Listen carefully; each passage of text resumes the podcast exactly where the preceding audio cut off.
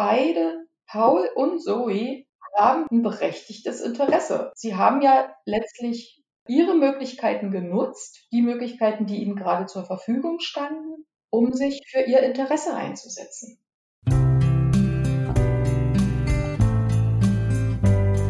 Der Kita-Podcast von Lea Wedewart. Ein Podcast für bedürfnisorientierte Kinderbetreuung. Ich beschäftige mich hier mit einer achtsamen, gewaltfreien Kinderbetreuung, in der die Gefühle, Bedürfnisse und Grenzen aller Beteiligten in der Kinderbetreuung im Zentrum der Aufmerksamkeit steht.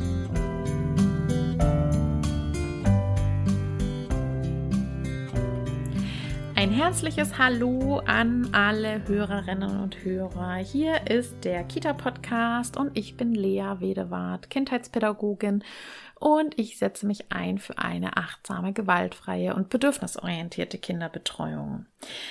Heute soll es um das Thema gehen, Konflikte unter Kindern bedürfnisorientiert begleiten. Und dazu habe ich mir einen wundervollen Gast eingeladen. Das ist die Sabrina Dittmann. Und Sabrina ist Diplompsychologin, Dozentin in der Erwachsenenbildung und Supervisorin und seit 13 Jahren beruflich im Feld der Kinderbetreuung unterwegs. Und seit acht Jahren macht sie externe Beobachtungen in Kindertagesstätten, evaluiert sie und gibt pädagogischen Fachkräften Rückmeldung zu ihrem Handeln. Sie beschäftigt sich ganz besonders viel mit den Konflikten unter Kindern, wie man ihnen begegnen kann, was Konflikte mit uns selber machen und wie Konflikte als konstruktives Lernen genutzt werden können. Sie bietet Fernkurse an zum Thema Streiten lernen, Mediation in der pädagogischen Arbeit und hat dazu auch eine Facebook-Gruppe. Ich wünsche euch jetzt ganz viel Spaß beim Zuhören und sage an der Stelle schon mal vielen Dank für eure Fragen, die ihr mir gestellt habt. Das waren wirklich viele, viele Fragen, die wir versucht haben aufzunehmen. Und das Gespräch habe ich jetzt in zwei Teile eingeteilt, weil wir einfach so lange gesprochen haben. Und im ersten Teil gehen wir ausführlich auf eine Situation ein, wie man diese eine Situation bedürfnisorientiert begleiten kann, also den Streit unter Kindern und gehen da ganz, ganz schrittweise kleinteilig vor. Und im zweiten Teil gehen wir noch auf ein weiteres Beispiel ein und verschiedene andere Fragen. Also hört am besten beide Teile an und dann bekommt ihr ein Gesamtbild. Jetzt wünsche ich euch viel Spaß bei der Podcast-Folge. Hallo und herzlich willkommen, liebe Sabrina. Hallo Lea, ich freue mich bei dir zu sein. Ich freue mich auch ganz, ganz doll, dass du da bist. Und es geht um so ein wichtiges Thema, das beschäftigt viele. Das hat mir auch das gezeigt, dass ich viele, viele Fragen bekommen habe zu dem mhm. Thema. Mhm mal schauen, welche wir alle beantworten können. Ich vermute, dass es gar nicht alle sein werden, aber wir fangen einfach mal an. Mhm. Bist du bereit? Ja. Streit unter Kindern. Sabrina, warum ist denn das so wichtig eigentlich? Mhm. Ja, also es ist erstmal für viele pädagogische Fachkräfte total wichtig, weil es ganz alltäglich ist. Es kommt im Grunde jeden Tag in jeder Kindertageseinrichtung vor. Und deswegen ist es eben ein ganz bewegendes Thema. Und warum ist es für die Kinder so wichtig? Weil Streit im Grunde darauf hinweist oder offenlegt, dass es irgendwelche Konflikte gibt. Und wenn wir nicht streiten oder wenn wir Kindern nicht die Möglichkeit äh, geben zu streiten, dann bleiben diese Konflikte ja mehr oder weniger ungelöst oder suchen sich eben andere, andere Wege nach draußen zu gelangen. Ja, mhm. und wenn Kinder eben die Möglichkeit haben zu streiten, wenn sie streiten dürfen, wenn Streit willkommen ist und äh, wenn es uns Erwachsenen äh, gelingt, die Kinder gut dabei zu begleiten, dann äh, entstehen daraus ganz viele Chancen. Dann ist das äh, so, so, ein schönes Feld zu lernen. Also ähm. Kinder lernen äh, etwas darüber, was, was sie selbst brauchen, was sind ihre Bedürfnisse. Sie lernen ihre eigenen Gefühle kennen. sie lernen ihre Grenzen kennen. Was stört mich eigentlich, wenn andere mir zu nahe treten? Und das Gleiche lernen sie auch äh, von den anderen Kindern. Was brauchen die? Ähm, wie fühlen die sich? Wie drücken die ihre Gefühle aus? Ähm, und wie geht es mir, wenn ich deren Grenzen ähm, sozusagen ja überschreite oder äh, berühre? Ja, und wie können wir dann letztlich dahin kommen, ähm, einen gemeinsamen Weg zu finden? Ne? Und wie, wie geht es eigentlich? Wie setze ich mich denn für das ein, was ich möchte und was mir wichtig ist? Und wie machen das andere? Welche Möglichkeiten gibt es da eigentlich noch? Und ja, und wenn das mhm. gemeinsam gelingt, dann kann, dann kann Verbindung entstehen, dann kann, können die Kinder einen Platz in der Gruppe finden, dann wächst das Vertrauen in die eigenen Fähigkeiten, in die eigenen Möglichkeiten. Es wird viel Energie frei, auch für andere Dinge dann, die durch Konflikte mhm. gebunden werden. Ja, also ja.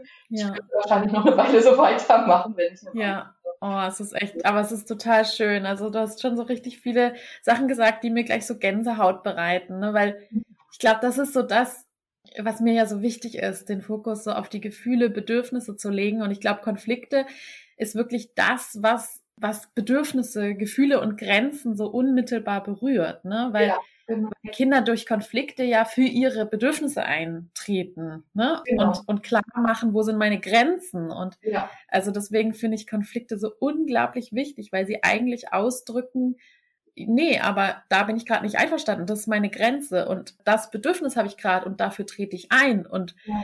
und das löst bei mir dieses Gefühl aus, weil dieses Gefühl auf das unerfüllte Bedürfnis hinweist. Ne? Ja. ja. Ja, super genau. schön. Es ist wie so eine Lupe, also wie so eine oder Vergrößerungsglas, ja, was, was, was erlaubt, diese Dinge alle wahrzunehmen. So. Ja.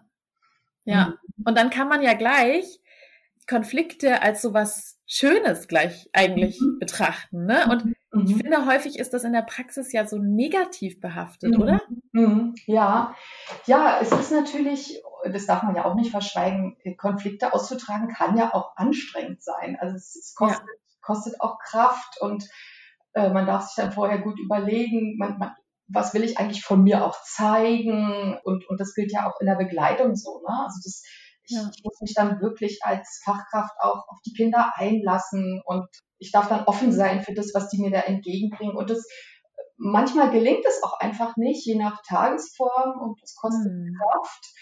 Und es ist oft auch so unvorhersehbar. Und mhm. wenn Fachkräfte, ich sag mal, aus irgendwelchen Gründen haben sie sich eben überlegt, ah, ich möchte heute dieses und jenes Angebot machen.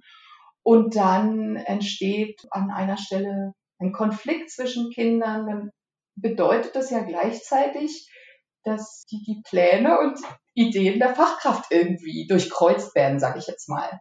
Ja? ja? Ja, Und da dann als Fachkraft sagen zu können, okay, dann ist jetzt nicht dran dieses und jenes Thema, sondern dann ist jetzt eben sozial, emotionales Lernen dran und mhm. legen den Fokus heute auf darauf, wie können wir diesen äh, Konflikt lösen, äh, wie können wir heute was über das Thema Gefühle und Bedürfnisse lernen und darüber, wie, wie wir uns darüber austauschen.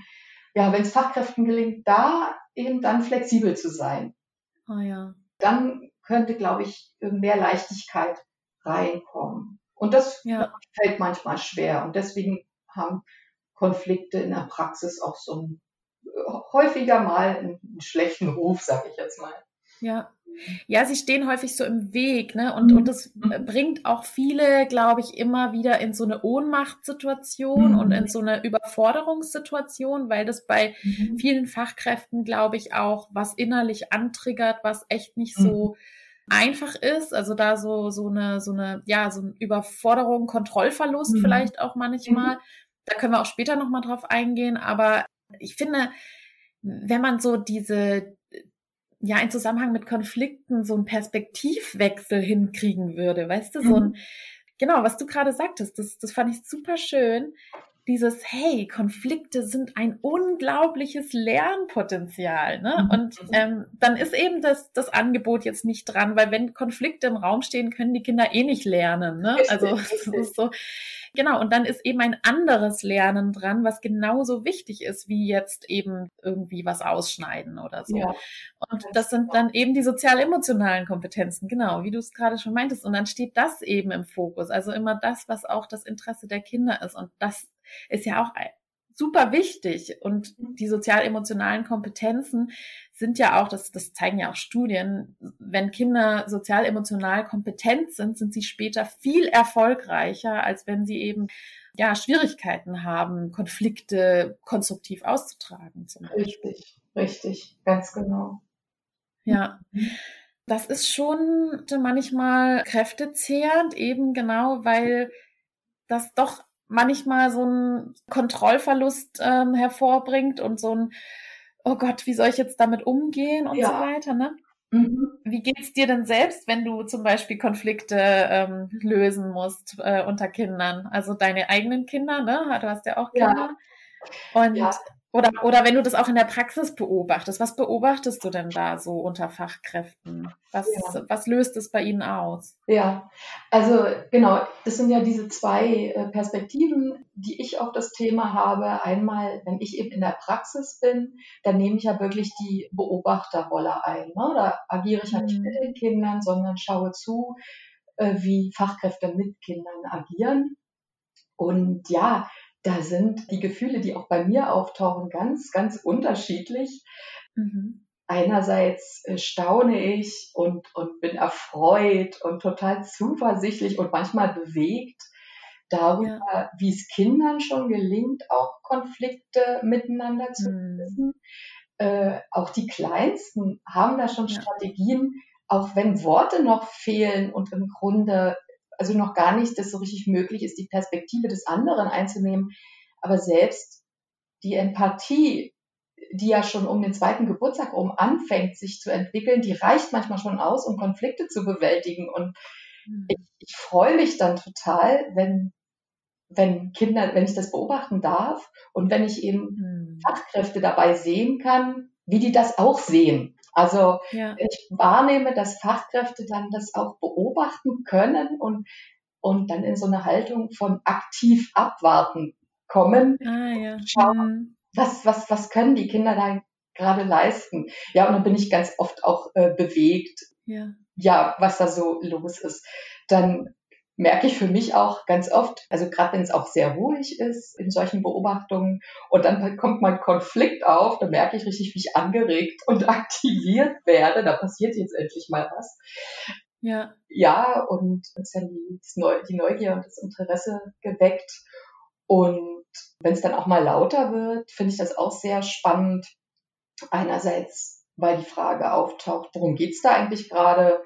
Was steckt denn da jetzt dahinter? Und dann auch wieder, mhm. wie, begleitet die Fachkraft jetzt die Situation? Und da erleben wir ganz oft, dass, dass Fachkräfte das toll beobachten können und ganz abgestimmt reagieren und den Kindern da auch wirklich was zutrauen können, also da auch vertrauensvoll sind.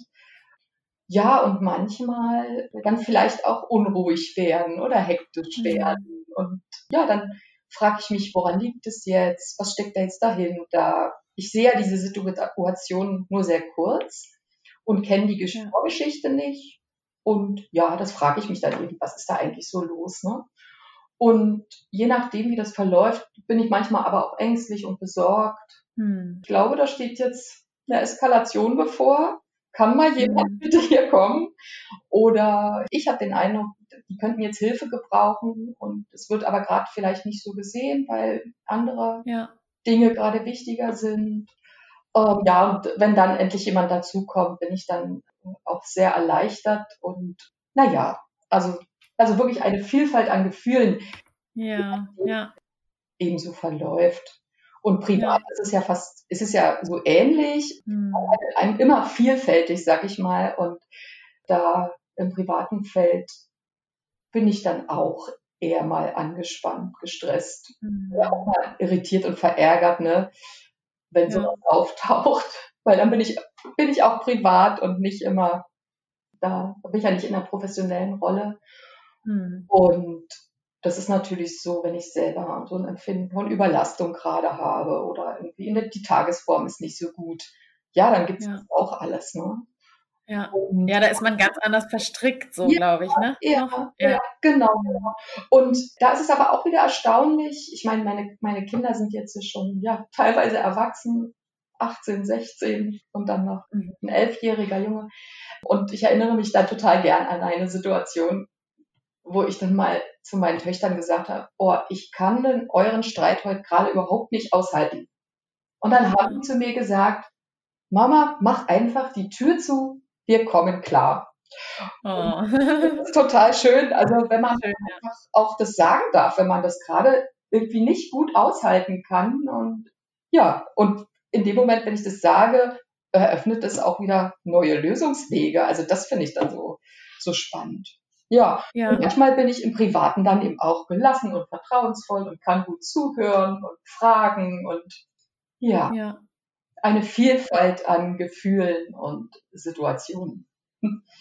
Ach, schön. Mhm. Es gibt auch so eine ganz spannende Studie, die habe ich mir mal rausgesucht. Mhm. Und zwar, da haben Singer und Hennikeinen in 2002 haben die eine Studie gemacht und da kam raus, dass Kinder in 20 Prozent aller Konfliktfälle, die beobachtet wurden. Ich weiß jetzt leider die Stichprobe nicht, aber ja. in 20 Prozent der Fälle gehen die Kinder beim Spiel auseinander, wenn eine Fachkraft interveniert. Mhm. Also das heißt, wenn die Fachkraft interveniert, in 20 Prozent der Fälle spielen die Kinder danach nicht weiter zusammen. Mhm. Mhm. Und nur in 8 Prozent der Fälle, wenn die Kinder selbst die, den Konflikt lösen. Also das heißt, wenn die Kinder selber den Konflikt lösen, spielen die im Nachgang viel mhm. häufiger noch zusammen weiter, mhm. als wenn man eigentlich mhm. interveniert. Ne? Mhm. mhm. Und ja. in 30 Prozent der Fälle, und das fand ich auch verblüffend, eskalieren die Konflikte sogar, nachdem eine Erzieherin eingreift. Mhm. Also das ist jetzt nicht auf zu Hause bezogen, sondern wirklich auf äh, ja. Kita. Ja. Und das finde ich halt spannend, ne? dass mhm. in 30 Prozent der Fälle, wenn die Fachkraft da war und versucht mhm. hat zu, ja, zu lösen, dass dann trotzdem danach das eskaliert ist oder dann erst recht eskaliert ist. Mhm. Und wenn die Kinder das alleine gelöst haben, nur in 8 Prozent der Fälle danach nicht weiter zusammen spielen. Und das ist doch mhm. verblüffend, oder? Ja, ja, das ist total verblüffend. Da geht bei mir gleich so die Neugier wieder an oder die Fragen tauchen auf, woran könnte das liegen, ja? Also mhm. ich also da, so spontan fällt mir ein, ja, worum geht's denn da eigentlich? Und mhm. äh, wenn das einfach auch ist, ich lerne dich kennen, du lernst mich kennen. Und wir beide befinden uns da in einer intensiven Auseinandersetzung darüber. Und dann kommt jemand dazu und stört diesen Prozess. Ja, ähm, ja das wäre so eine Idee, die mir da äh, äh spontan ähm, ja, ja. kommt. Ja. Und es kann natürlich auch sein, die Frage, die ist mir dann halt so gekommen, es kann natürlich auch sein, dass die Fachkräfte halt in den Studien, ich, wie gesagt, ich weiß die Stichprobe nicht, dass die eben halt nicht sehr dialogisch daran gegangen mhm. sind. Also so mhm. ähm, nicht so dieses, wie es heute üblich ist, eigentlich dieses Aushandeln und Unterstützen bei der Lösungssuche und so weiter, mhm. dass die eben ja dieses High, diese High-Power-Strategien anwenden, also so ich bestimme das jetzt und ne, und dann ja. ist das eher was, was glaube ich trennt als verbindet. Ne? Also das ja. kann natürlich auch sein, dass da viele ja. dann eher so diese High-Power-Strategien angewendet haben und mhm. dann Kinder natürlich dann nicht weiter zusammen spielen. Also das könnte natürlich auch sein, wenn eine Fachkraft vermittelnd daran geht, könnte ich mir vorstellen, ist das dann auch anders. Ja, das ist dann im Grunde gar nicht das, was die Kinder miteinander hatten, so geklärt und gelöst wurde, wie es für die Kinder gut ist, ja, dass die sagen, okay, das ist für uns jetzt eine gute Lösung, sondern dass sie da praktisch so eine Lösung annehmen oder vermeintlich annehmen, muss es ja dann heißen, die die Fachkraft ja. da reingebracht hat, ne? Ja, und das, ja genau. Ja. Genau. Das ist ja manchmal noch so dieses Ding, ne? Bevor ihr euch streitet, mhm. bekommt keiner das Spielzeug. Das Ach, ist so ein ganz typischer mhm. Satz, ne? Mhm. Das ist mhm. dann, da lernt keiner was draus. Aber da mhm. kann man später noch drauf eingehen. Ich würde mal jetzt gerne einfach mal anhand von einem Beispiel ja. mal so eine, so eine zugewandte, bedürfnisorientierte Konfliktlösung einfach mal besprechen. Ja, ja? gerne. Mhm. Okay. Also, stellen wir uns jetzt mal einfach ein Beispiel vor, was halt einfach so typisch ist in der Kita. Ich würde es gerne in zwei Teile einteilen. Einmal gibt es ja die Situation, wenn ich einen Konflikt beobachte. Mhm. Und dann gibt es ja noch diese Momente, wenn ich einen Konflikt nicht beobachte und halt nicht mhm. dabei bin und danach kommt ein Kind zu mir und möchte gerne meine Hilfe. Ne? Also die mhm. zwei Sachen würde ich gerne als Beispiele mal bearbeiten. Und so, das erste Beispiel, ich beobachte die Situation. Ja. Zum Beispiel zwei Kinder, Paul und Zoe, die streiten sich zum Beispiel um ein Fahrzeug im Außenbereich, im Garten. Oh typischer Moment, glaube ich, den kennen alle und ja. ich beobachte das. Mhm. So. Was, was mache ich jetzt? Ja, also beobachten ist schon mal das Erste, was, was, was richtig Gutes ist. also aufmerksam beobachten und dann so ein bisschen abwägen. Treffen da zwei Kinder aufeinander, die vielleicht von ähnlichem Temperament sind, mhm. von ähnlichen Kräften, Größe, Fähigkeit, sich sprachlich zu äußern. Also das, also mhm. im Grunde davon ausgehen und, und auch aushalten, dass die das vielleicht auch alleine können. So, also so, mhm. das, so finde ich, das ist erstmal eine wirklich hilfreiche Grundhaltung. Gleichzeitig hingehen und ja, ich sag mal, die Wahrnehmung schärfen. Ne? Also mhm. ähm, bereit sein, eventuell auch Hilfe anzubieten, präsent sein in der Situation. Und dann eben gucken, was brauchen die Kinder denn jetzt? Kommen die gut zurecht? Mhm. Ähm, spüren die, ich bin da und, und machen das äh, äh, weiter für sich? Oder signalisieren die mir, du, komm mal bitte, wir kommen hier nicht mehr zurecht äh, und hilf uns mal irgendwie. So, also das finde ich. Okay, und was, hm? was, ja. was wären denn jetzt solche Signale, die mir zeigen, die brauchen Hilfe? Also wenn mich ein Kind zum Beispiel dann immer wieder anschaut, ja, immer wieder mhm. so sich hilfesuchend äh, äh, zu mir, äh, an mich wendet. Oder wenn auch ein Kind anfängt zu weinen. Ähm, mhm. Das wäre für mich, wären für mich so konkrete Situationen. Oder wenn es halt eine Weile anhält, also nehmen wir mal an, die drängeln sich jetzt auf dem Fahrzeug und, und es geht hin und her und es scheint da jetzt erstmal nicht zu einem, zu einer Einigung zu kommen. So. Mhm. Also im Prinzip, wenn ich vermute, dass äh, die beiden nicht zurechtkommen oder es zu eskalieren droht, also das ist ja gerade bei jüngeren Kindern, muss ich damit rechnen, dass die versuchen, sich da äh, mit ihrer Körperkraft äh, für sich einzusetzen dann mhm. wäre das auch eine Situation, dann wirklich definitiv ranzugehen an die Kinder, heranzutreten an die Kinder ähm, und dann ja im Prinzip den nächsten Schritt einzuleiten. Das wären jetzt okay, die Sachen, an die ich denken würde. Hm? Und was wäre jetzt eskalieren? Also was, was wäre jetzt in deinem Auge eskalieren? Also ich frage so genau, weil mhm. ich habe bei diesen ganzen Fragen, die ich bekommen ja. habe, wurde eine Frage gleich zweimal gestellt. Ab wann sollte ich mhm. eingreifen? Mhm. Ich persönlich, also schreibt Katharina, ich persönlich greife ein, wenn es handgreiflich wird oder die Kinder auf mich zukommen und nach Hilfe fragen. Mhm. So, und was, also was, was wäre denn mhm. jetzt für dich ja. so dieser Moment der Eskalation? Also an was mache ich das fest?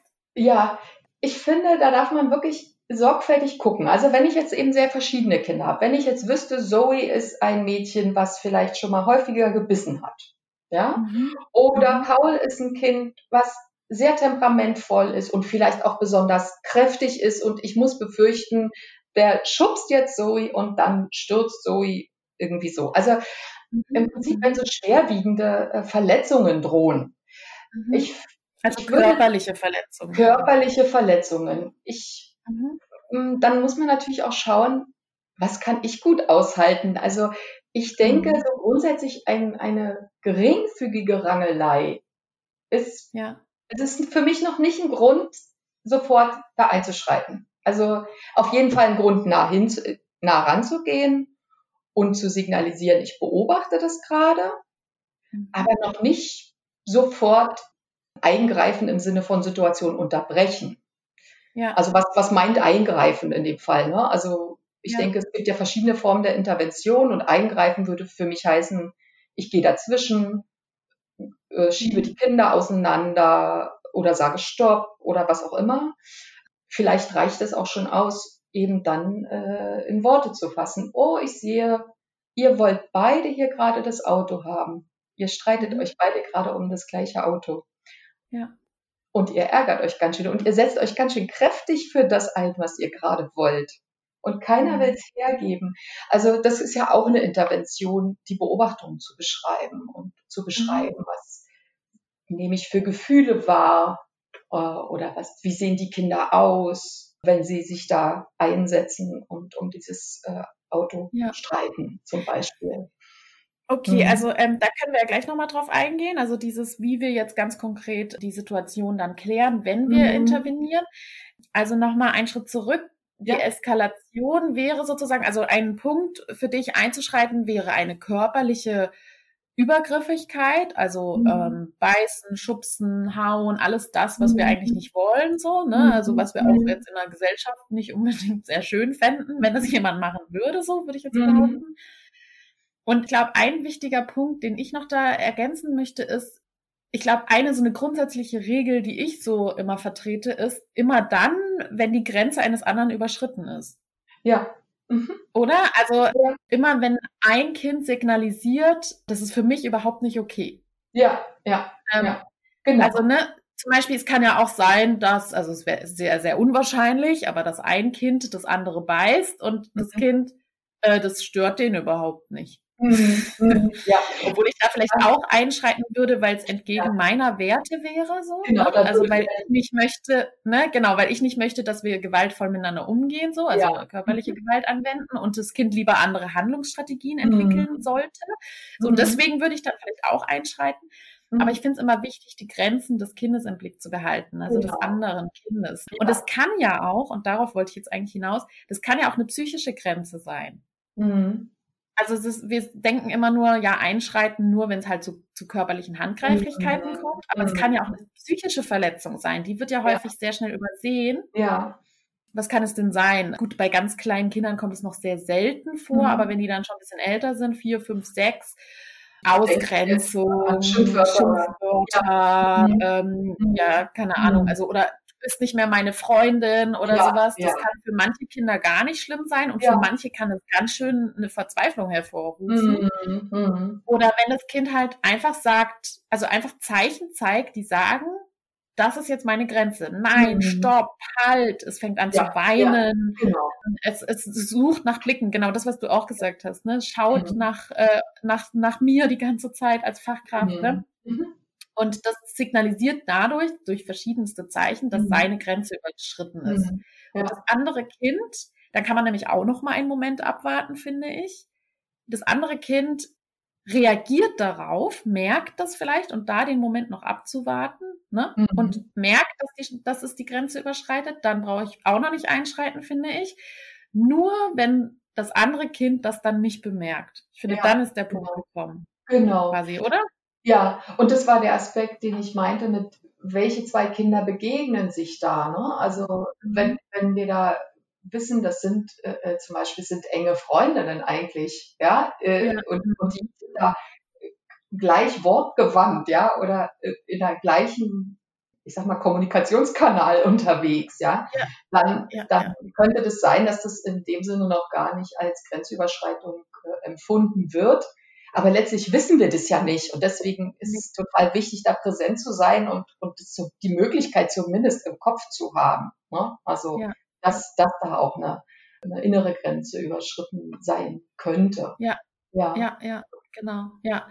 Okay, und wenn wir jetzt feststellen, okay, Paul, ja, der fängt jetzt an, irgendwie Zoe zu hauen, Mhm. Weil er möchte unbedingt dieses Catcar haben und mhm. Zoe fängt jetzt an zu weinen. So, mhm. was machen mhm. wir jetzt? Ja, also dann würden wir erstmal hingehen und zu Paul sagen, oh Paul, warte mal, du hast jetzt gehauen, schau mal, jetzt weint Zoe. Du wolltest unbedingt das Auto haben. Ne? Also dann komme ich sozusagen dahin, das Hauen äh, im Grunde erstmal zu unterbrechen, sodass die, da nicht weiter eine Grenzverletzung stattfindet. Mhm. Ja, also da auch zu signalisieren, das, das möchte ich nicht. Wir, ich, ich setze mich dafür ein, dass wir die Grenzen der anderen beachten mhm. und gleichzeitig davon auszugehen, okay, beide Paul und Zoe mhm. haben da ein berechtigtes Interesse. Also sie haben ja, ja letztlich ihre Möglichkeiten genutzt, die Möglichkeiten, die ihnen gerade zur Verfügung standen, mhm. Mhm. um sich für ihr Interesse einzusetzen. Ja, so. Ja. Und beide wollten erstmal dieses, dieses Auto haben und sind mit ihren Lösungsmöglichkeiten jetzt erstmal nicht dahin gekommen, dass beide damit einverstanden sind. Hm? Ja. Also, Paul ist möglicherweise damit einverstanden, wenn er sich mit dem Hauen durchsetzen kann. Aber Zoe ist ja definitiv nicht einverstanden. Mhm. Äh, das zeigt sie ja ganz klar durch das Weinen. Hm? Ja. Ja. Ja. Und dann ist es erstmal wichtig, in dieser emotionalen Situation ähm, äh, einfach für die Kinder da zu sein, die Gefühle auch zu benennen. Oh, du bist jetzt traurig oder du ärgerst dich, je nachdem, was da aktuell ist, ähm, weil Paul dir das äh, Spielzeug weggenommen hat, das Auto weggenommen hat. Und mhm. weil du das auch so gerne gehabt hättest. Ähm, und gleichzeitig bei Paul auch zu sagen, ja, und du wolltest das auch unbedingt haben. Du bist wahrscheinlich auch, also Paul ist wahrscheinlich dann auch äh, äh emotional erregt. Ähm, da darf man dann gucken, was, wie zeigt er das. Mhm. Und dann erstmal zu gucken, wie gelingt es beiden Kindern da, sich auch wieder zu beruhigen und, und, und zu zeigen, ich verstehe das, dass ihr hier so aufgeregt seid, traurig seid, wütend seid. Mhm. Oder vielleicht euch einfach auch nicht anders zu helfen wusstet. Also erstmal zu gucken, dass die, dass die Gefühle ja reguliert werden, ko-reguliert werden ne? und ja. die Kinder offen sind wieder, also erst wenn die, wenn es gelingt, die Gefühle äh, wieder auf ein gutes Level zu bringen, aus dieser hohen emotionalen Erregung herauszukommen, dann ist auch wieder Platz dafür, andere Möglichkeiten zu entdecken. Ne? Was könnte man denn jetzt noch machen? Aber solange das nicht gegeben ist, also solange beide Kinder oder ein Kind so hochgradig emotional erregt ist, kann man noch nicht gut ins Gespräch kommen. Also es fruchtet dann einfach nicht. Genau, kurzer Abstecher in die Neurowissenschaft. Ja. äh, ne, das könntest du jetzt wahrscheinlich auch erzählen. Genau, wenn die Emotionalität ganz, ganz hochgekocht ist, ist nur das Emotionsgehirn aktiviert und dann ist der Zugang zum rationalen Gehirn, also zu, der, zu dem rationalen Nachdenken, Planen, Lösungen finden, erstmal versperrt. Deswegen macht es gar keinen Sinn, in die Emotionalität rein zu versuchen, da Lösungen zu finden sondern erstmal durch Korregulation, nämlich Gefühle benennen und die Situation beschreiben, mhm. dadurch ganz nach und nach die Emotionen zu regulieren und wieder runterzufahren, zu integrieren und dann, wenn dann der Zugang langsam wieder da ist, dann eben erst über Lösungen zu sprechen. Genau. Mhm. Und da ist ja, also das heißt, äh, ja. Da ist es total wichtig, so schwer es vielleicht auch manchmal fällt. Also ich vertrete ja als Fachkraft die Ansicht, okay, ich möchte, dass nicht das gehauen wird. Ja, mhm. das ist für mich eine klare Grenzüberschreitung. Und mhm. da besteht die Gefahr, dass Kinder, die zu solchen Strategien greifen, da in so eine, in eine Rolle geraten, dass sie der Schuldige sind oder dass ihre mhm. Interessen oder Gefühle weniger äh, von Bedeutung sind. Ähm, wir setzen uns dann häufig stark für die Kinder ein, die so in die, in die andere, in der anderen Rolle stecken, ne? die vielleicht angegriffen mhm. wurden oder gehauen wurden. Mhm. Und das ist wichtig im Kopf zu behalten, dass wirklich beide Kinder Unterstützung brauchen. Weil Paul ja eben nicht gehauen hat, weil er ein böses Kind ist, ähm, mhm. sondern weil er in dem Moment keine andere Strategie zur Verfügung hatte. Und ja, ja das darf man immer im Kopf behalten, beziehungsweise üben, das in den Kopf zu bekommen und in so eine Haltung zu kommen. Mhm. Ja, total wichtig, total wichtig. Also es gibt kein Täter-Opfer, jeder gibt in dem Moment, in jedem Moment sein Bestes und jeder steht mhm. nur für seine Gefühle äh, mhm. und Bedürfnisse ein, vor allem. Ja, ja. ja genau. Ganz wichtig. Ja. Mhm. Und wen würdest du jetzt aber als erstes trösten? Also wenn du das jetzt so beobachtest und die beiden da streiten und äh, Zoe weint jetzt und Paul, ja, ist wütend. Was würdest du denn jetzt machen, wenn du alleine bist? Ja, das ist eine Frage. Äh, ich finde, das ist ein Dilemma. Äh, das auch an, darauf ankommt, äh, wie alt sind die Kinder. Ne? Grundsätzlich ja. Geht ja die Empfehlung, also es ist eine alte Empfehlung zu sagen, wir kümmern uns erst und vorrangig um das Kind, also dem Fall Zoe, was gehauen wurde. Ne? Wir mhm. versorgen, mhm. versorgen die Gefühle und vielleicht ist auch, keine Ahnung, wenn es doch zu doll gehauen wurde, vielleicht ist auch eine Beule und ähm, mhm. da darf gekühlt werden oder es braucht besonderen mhm. Trost dahin geht so die Empfehlung und so agieren, glaube ich, auch die meisten Fachkräfte. Und es ist zu, ich finde, das ist nicht falsch. Ja, also mhm. gleichzeitig, wenn ich wirklich sage, ich kümmere mich nur um ein Kind, äh, mhm. zeigt es auch irgendwie eine Priorität. Also ich ja, stelle ja, genau. irgendwie ja, auf irgendeine Seite und das, das finde ich schwierig. Und wenn ich allein bin, äh, wäre es irgendwie echt schön, wenn es gelingen kann, doch ich sag mal, beide Kinder irgendwie gleichzeitig zu versorgen. Also zu mhm. sagen, okay, oh, du, dir tut es jetzt weh und du bist auch ganz erschrocken. Also so ein bisschen, ich sag mal, abzuwechseln mhm. zwischen den beiden Perspektiven. Ja, ja, ja, ja. Und vielleicht auch zu gucken, oh, äh, Paul, kannst du, kannst du helfen zu kühlen oder schau mal, sie, das tut jetzt weh oder kommt ja auch wieder ein bisschen auf das Alter der Kinder an, aber dass das mhm. irgendwie eine gemeinsame Situation ist und nicht so ein, der eine ist wichtiger als der andere oder ja. ja. Ja. ja, das ist eine schöne das ist eine schöne Idee, dann das Kind mit einzubeziehen, weil es dann ja auch so wie so eine Art Wiedergutmach-Moment für das Kind genau. gibt, mhm. weil die Kinder fühlen sich ja auch schuldig automatisch. Mhm. Ich finde, das darf man genau. sogar auch benennen. Ja, genau, genau. Ja. Fühlst du dich schuldig jetzt, oder? Mhm. Oh ja, ich weiß. Und dann, das finde ich äh, ganz, ganz wichtig, das mache ich dann so. Wenn sowas passiert, dann ist natürlich schon die Priorität bei Zoe, weil wenn sie sich einfach dolle verletzt hat, dann muss man sie versorgen. Ja. Aber man kann ja trotzdem, wenn man hingeht, erstmal zum Beispiel beide Schultern anfassen von den ja. Kindern und sich hinhocken und beide mal mhm. angucken. Und ganz mhm. kurz, das ist ja nur ein kleiner Moment. Und dann genau. zu sagen, äh, oh Gott, ja, was ist denn hier passiert? Und oh, mhm. du, Paul, ich muss mich mal kurz um Zoe kümmern. Okay, ich bin gleich bei dir, ja. Also dann signalisiert man ja schon, ähm, du, du, ich, ich habe dich genauso gesehen und genau. ich weiß, dass du das nicht aus böser Absicht gemacht hast. Ich bin gleich bei dir. Ich muss jetzt genau. erst mal mich um Zoe kümmern, genau. weil sie jetzt so eine Wunde hat. Ne? Und durch so einen Satz kann man ja schon gleich quasi dieses Thema rausnehmen von Schuld und Genau. Ja, weil nämlich, wenn man jetzt ihn nicht anguckt, ist es ja schon mhm. wie so eine Art kleine Strafe. Ja. Wenn man ihn jetzt nicht anguckt und gleich Zoe nimmt und sofort ja. mit ihr weggeht und einen Kühlpack holt, dann ist es ja gleich schon, das ist ja eigentlich eine schlimme Strafe, ihn einfach ja. so stehen zu lassen. Und dann ist ja auch ein Schuldiger da, auch wenn man später nochmal hingeht. Und da genau den Fokus auf beiden zu haben, finde ich mhm. auch ganz, ganz wichtig. Ja. Mhm. Ja, und die Gefühle zu benennen. Und was ich auch wichtig finde, was du ja auch meintest, gleich am Anfang zu sagen, nee, stopp, so aber möchte ich das nicht. Mhm. Weil, genau, das, also würde ich jetzt nicht so viel erklären, aber das ist mein Wert. Ich möchte nicht, ja. dass wir so miteinander umgehen und ich möchte ja. auch, dass ihr Handlungsstrategien entwickelt, die einfach sozial angemessen sind. Und mhm. ähm, das so in meinem Kopf, ne? Das sage ich jetzt nicht zu den Kindern. aber ja, aber ähm, erstmal aber einfach ein klares Signal erstmal sende, nein, stopp. Genau. Mhm. Das ist nicht das, was ich möchte. So. Und, mhm. aber schaut.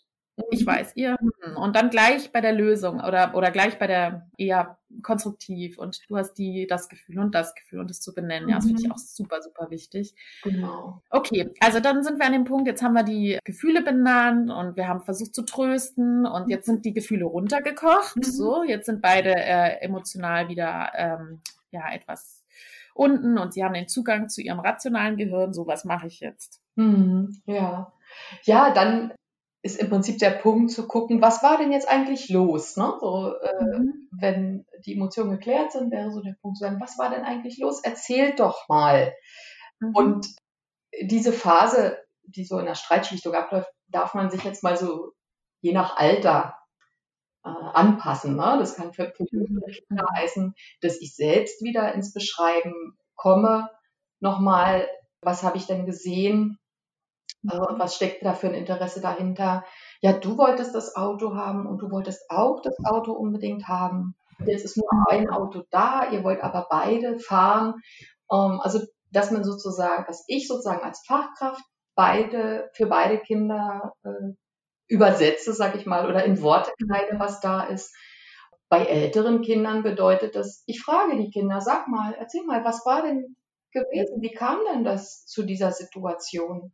Und dann eben auch wieder zuhören und auch nochmal in eigene Worte fassen. Ah, so war das, so ist es gekommen, so siehst du das. Und dann mhm. an den anderen äh, abzugeben. Ach, und wie siehst du das? Und dann, mhm. da geht es nicht um wahr oder falsch, sondern mhm. jeder darf seine Perspektive dann auch wirklich schildern und beides ist mhm. gleichermaßen wahr. Ja, also mhm. ähm, aha, du siehst es so und du siehst es so.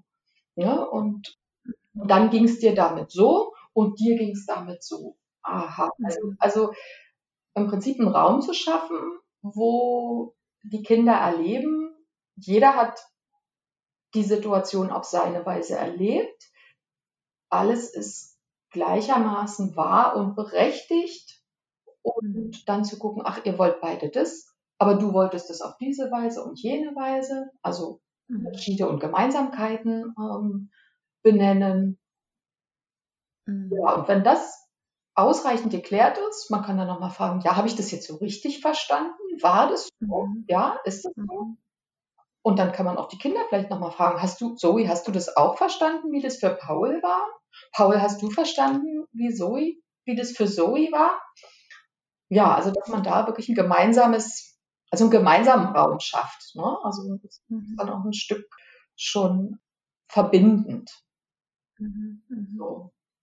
Ja. Ja, also dann nochmal gut klären, wie gestaltet sich die Situation. Und je nach Konflikt und je nach Altersgruppe kann das eben eine Phase sein, die äh, mit zwei Worten oder zwei Sätzen sozusagen durchlaufen ist. Ja. Ähm, oder aber die da ein bisschen mehr Zeit, ein paar mehr Fragen und ja, ein bisschen länger einfach dauert. Genau. Und, erst, und ich habe das Gefühl, auch, hm? Und ich habe das Gefühl, da geht es den Kindern häufig auch gar nicht mal so sehr darum, den Konflikt an sich zu lösen, sondern ich habe das Gefühl, dass diese Vorstufe manchmal noch viel wichtiger ist, dieses mhm. Verständnis zu bekommen, mhm. also gesehen mhm. zu werden, gehört ja. zu werden, geachtet zu werden in der Perspektive, die sie haben. Also ja. das ist ja auch ein wichtiges Grundbedürfnis, dieses ähm, ja so angenommen zu sein, wie man ist und das und geachtet und gehört zu werden und Empathie ja. zu bekommen, ne? Einfühlung. Ja. ja. Und da finde ich auch immer diese, diese Empathieschleife so schön oder das mhm. Ja-Mantra, ne? Also mhm. dieses, da kann man ja vor allem dann die jüngeren Kinder, so wie du es auch meintest, da drin unterstützen. Aha, also du hast zuerst dieses Catcar gehabt und du bist damit gefahren und dann ist die Zoe gekommen und die hat dann, mhm. die wollte das dann auch haben. Ja, mhm. okay, Zoe. Und du fandst das Catcar auch so wunderschön mhm. und, ähm, und du wolltest, ach ja, du wolltest mit deiner Freundin da hinten, ja, genau, ja, dann antwortet sie ja. So, und dann, ähm, ach so, und du, also, ne, dass die Kinder immer ja. wieder mit Ja antworten können, also ja. die Sätze so zu formulieren, dass sie immer wieder Ja sagen können, weil dann genau. ist es genau. dieses Ja, ja, ich fühle mich verstanden. Ja, ja genau. Mhm, mhm. ja, das finde ich so schön. Ja, ja, und es ist, ja, wir kennen ja, also das Eisbergmodell von Konflikten ist ja da sehr genau. bekannt. Und in dem Moment, wo wir das machen, was du jetzt gerade so schön beschrieben hast, tauchen wir unter die Wasseroberfläche. Da, da erkunden wir das, was, was den viel größeren Anteil des Konflikts auch ausmacht. Ja, die genau. Gefühle, Bedürfnisse, was ist mir wichtig hier, wer bin ich als Person, werde ich geachtet ähm, ja. und nicht die kleine Spitze, die über dem, über der Wasseroberfläche ist, wo es darum geht, wer hat jetzt das Auto. Ne? Also, genau, ja, ja, genau, genau. Ja, da gibt's viel mehr drunter. Da können ja auch Konflikte von davor noch eine Rolle richtig. spielen und richtig. die Konflikte, die die Kinder aus der, aus der Familie mitbringen richtig. oder, ne, da geht's ja manchmal um viel mehr. Ja. Richtig, richtig. Ja. Ja. Ja. Sehr schön. Okay, und dann haben wir die beiden verstanden und mhm. die beiden haben sich, fühlen sich verstanden und ja, mhm. und jetzt, jetzt genau, so war das und so war das auch bei mir. So, und ja. jetzt? Ja, und dann, also ich finde es immer toll, wenn man als Fachkraft in so eine Haltung kommt von, ich habe keine Idee. Also erstmal ja. zu fragen, was machen wir denn jetzt? Also mhm. wirklich, und selbst wenn ich Ideen habe, ich, ich ich finde es ein schönes Bild zu sagen, okay, die schreibe ich mir gedanklich auf einen Zettel, den Zettel stecke ich in die ja. Hosentasche. Äh, Und frage wirklich die Kinder aus vollem Herzen dann, ja, was machen wir denn jetzt? Habt ihr Ja. eine Idee? Was, was können wir denn jetzt machen? Mhm. Und dann, ja, zu hören. Fällt euch was ein? Wie haben wir es denn vielleicht schon mal gemacht? Oder, und meine Erfahrung ist, dass die Kinder, wenn sie wirklich ausreichend gehört wurden, da schon ganz oft tolle Ideen entwickeln, ja. Also Mhm. gerade das Thema Abwechseln, das, das bringen die Kinder ganz oft äh, von selbst ein. Oder viele Kinder sagen dann von sich aus schon, ja, ist okay, ich nehme auch, kann auch das andere Auto nehmen. Also Mhm. sind dann total bereit, äh, auch da sich ein, an- was anderes zu suchen, weil sie merken, ach, eigentlich war es mir gar nicht so wichtig jetzt mit dem Auto, sondern ich wollte eigentlich mit meiner Freundin nur was anderes machen, so, oder, Ja. also, ja, Ja, weil dann eben, es geht gar nicht um den Konflikt an sich, ne, Ja. sondern es geht, es ging vielleicht darum, halt einfach sich behaupten zu können und Ja. sein, seine Sicht der Dinge einfach klarzulegen und, und sich die Bedürfnisse nach gesehen werden, gehört werden, Mhm. ja, Selbstwirksamkeit, ähm, Genau. Selbstwerterhaltung. Also Ja. es geht da so um diese ganzen basalen Grundbedürfnisse Ja. eigentlich. ja, Und die werden ja schon gestillt, indem ich dann in dem Moment Mhm. in die Interaktion gehe und sage, Mhm. ja, ich sehe dich, du Mhm. wolltest das und das. Und dann ist ja. sind ja diese basalen Bedürfnisse ja schon gestillt. ja, Und dann sind die meistens sehr kooperativ. genau, genau. Mhm. Ja. Man könnte im Grunde sagen, dass die Konfliktlösung in dem Moment schon, ja, sich zu großen Teilen vollzieht, wenn wir eben dieses, dieses Gespräch geführt haben, ne, vorher, Ja. wenn wir da so viel Zeit investiert haben. Und deswegen ist das, finde ich, auch so bedeutsam. Ähm, also man könnte sagen, oh ja, dafür brauche ich Zeit, äh, Mhm. habe ich im Alltag nicht. Und ja, das ist so. Ist, manchmal steht wirklich wenig Zeit für sowas zur Verfügung. Und gleichzeitig darf man sich eben vergegenwärtigen, dass das eine Investition ist. Ja, wenn ich mir jetzt wirklich die Zeit nehme, Ja. intensiv diesen Konflikt zu bearbeiten, da alle Kinder zu hören, die da beteiligt sind, Mhm. ist, ist das eine Investition im Grunde, weil in Zukunft manche Konflikte dann vielleicht gar nicht mehr so in dem Maße auftreten auch. Mhm. Oder weil in dem Moment dieser Konflikt wirklich geklärt ist. Ja, der ist jetzt wirklich geklärt. Wenn ich mir da allerdings weniger Zeit nehme für dieses Erkunden, dann wird es wieder auftauchen. Dann geht es nicht um das Auto, sondern dann geht es darum, ähm, wer beim Mittagessen an welchem Platz sitzt. Mhm. Ja, was auch immer. Also das, der setzt sich dann fort.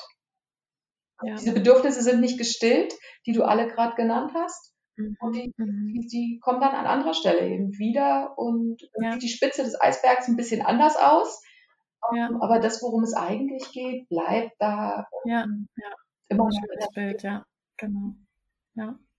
Und das ist auch eine Frage von Marc, die ich bekommen habe. Wie löse ich einen Streit nachhaltig? Mhm. Also, wenn ich Streitigkeiten zwischen Kindern lösen, löse, Ja, gehen die friedlich auseinander, aber nach kurzer Zeit flammt Ja. der Streit dann wieder auf. Ja. Also da, da fragt Marc, und ich glaube, das ist genau das. Ne? ja, ja, diese Frage fand ich auch sehr spannend und ähm, habe da eben auch so, so, so ein bisschen drei Schwerpunkte für mich gesetzt und einen haben wir jetzt schon sehr ausführlich äh, besprochen, ne? dass, das, dass der Konflikt im Grunde vielleicht doch nicht nachhaltig geklärt ist oder die Lösung, die gefunden wurde, eben nicht für alle akzeptabel ist. Ne? Und dass deswegen der Streit wieder aufgeflammt ist. Dann finde ich, ist immer auch ein Thema, es könnte ja tatsächlich vielleicht ein neuer Konflikt sein. Also, Mhm. äh, also Mhm. Wenn ich mit nachhaltig meine, Konflikte treten nicht mehr auf, dann Mhm. würde ich sagen, Mhm. okay, man kann das nicht nachhaltig machen, weil Ah, es werden immer wieder ja. Konflikte auftreten.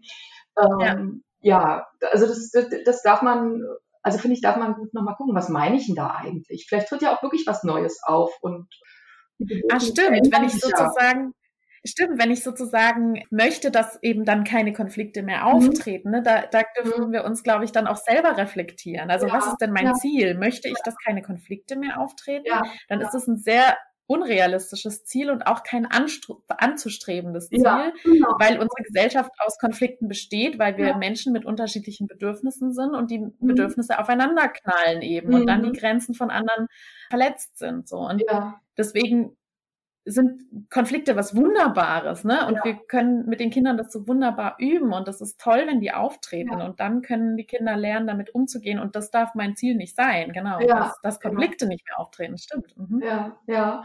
Und äh, achso, nochmal einen Schritt zurück zu dieser Mhm. Frage eben nachhaltig. Also wenn wir in so einen guten Prozess kommen, mit den Kindern aufzudecken, worum geht's eigentlich, und die Kinder reinholen ins Boot äh, zu der Frage, wie machen wir das jetzt? Und dann Mhm. auch die Frage stellen, ist die Lösung jetzt für, für euch okay? Ist das jetzt Mhm. wirklich, wirklich okay? Oder Ja. ach, du guckst so, ich, ich weiß nicht, ich bin nicht sicher, ob du wirklich jetzt damit einverstanden bist. Kann Ja. sein, dass du damit noch nicht einverstanden bist? Also, dass ich wirklich in einen Prozess komme, wo es auch Raum gibt, dafür zu sagen, nee, mit der Lösung bin Mhm. ich nicht einverstanden bist, will ich nicht. Und ja, also dass, dass man das nochmal so einfach in Erwägung zieht. Es könnte sein, dass manche Lösungen eben nicht für alle passen, auch wenn sie Ja. schon in der Vergangenheit vielleicht ganz oft gepasst haben. Und da wirklich auch sich Zeit zu geben bei der Lösungssuche und bei der Vereinbarung, wie machen wir es jetzt? Genau, damit könnte man den Punkt auch nochmal eben abklären.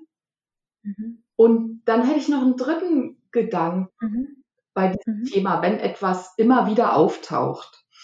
Und Mhm. zwar geht er so in die Richtung, dass der Konflikt vielleicht noch eine andere Bedeutung hat oder Ursachen hat oder eine Qualität hat, die den Kindern gar nicht zugänglich ist. Also Mhm. Mhm. wenn Mhm. ich zum Beispiel im Konfliktlösungsprozess, du, wie hast du es vorhin genannt, Power, Power, High Power. Power, also wenn ich sozusagen als Fachkraft sehr stark reguliere, wie das jetzt abläuft, Ja. wenn die Lösungen von mir kommen, Ja. wenn, wenn ich, sagen wir mal, so, so ein Kümmerer bin, ja, wenn die Kinder ein Ja. Haben, ja, ich manage das. Dann, Ja, ich manage das, ich bin der Richter, ich bin der, Genau. ich entscheide das für euch, kein Problem. Ich Genau. bin der Kämpfer für euch, ich bin Genau. der Ritter, ich löse das. ja, ja, dann, dann vermittel ich ja den Kindern, dass das meine Aufgabe und Rolle ist. Und wenn es Ja. Probleme gibt, bin ich bereit, kommt her, ich kümmere mich. Und Ja. also da, da nehme ich ja auch nochmal so eine besondere Rolle ein irgendwie. Also Ja. das ist dann so, die Kinder sehen, erkennen dann praktisch an, dass ich dafür zuständig bin. Ja, Und ja, ja. Äh, das ist ein. Aspekt. Und der andere Aspekt, wenn ich eben diese Rolle übernehme, ich mache das, dann haben die Kinder ja gar nicht die Möglichkeit, selbst zu lernen, wie können wir denn das jetzt lösen.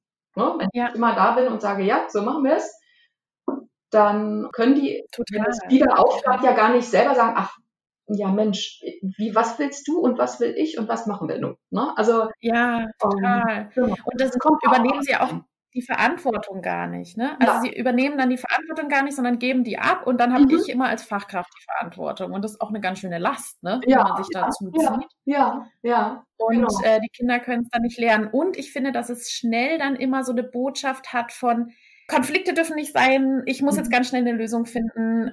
Wir regeln das jetzt ganz schnell, weil Konflikte Ja. sind böse und Ja. so. Und das ist ja auch eine Botschaft, die ähm, nicht unbedingt günstig ist. Hm, hm, ja, ja. Ja, und da finde ich, darf man dann echt gucken, ne? Nochmal selber, was nehme ich denn eigentlich für eine Rolle ein? Wie ist denn das bei Ja. mir? Mhm. Wie ist denn das bei mir, wenn, äh, wenn die Kinder auf mich äh, zukommen? Bin ich dann so jemand, der sagt, ja, ich kümmere mich darum?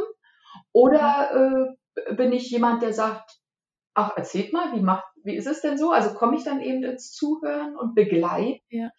Ja, oder bin ich vielleicht auch jemand, der sagt, ach nee, ich versteck mich mal hier hinterm Baum, ich bin heute gar Ja. nicht da. Ja, ja, ja, ja, spannend, ja auch spannend, ja. äh, manchmal. Ne? Spannend, ja. Das war der erste Teil des Gesprächs mit Sabrina. Konflikte unter Kindern bedürfnisorientiert begleiten.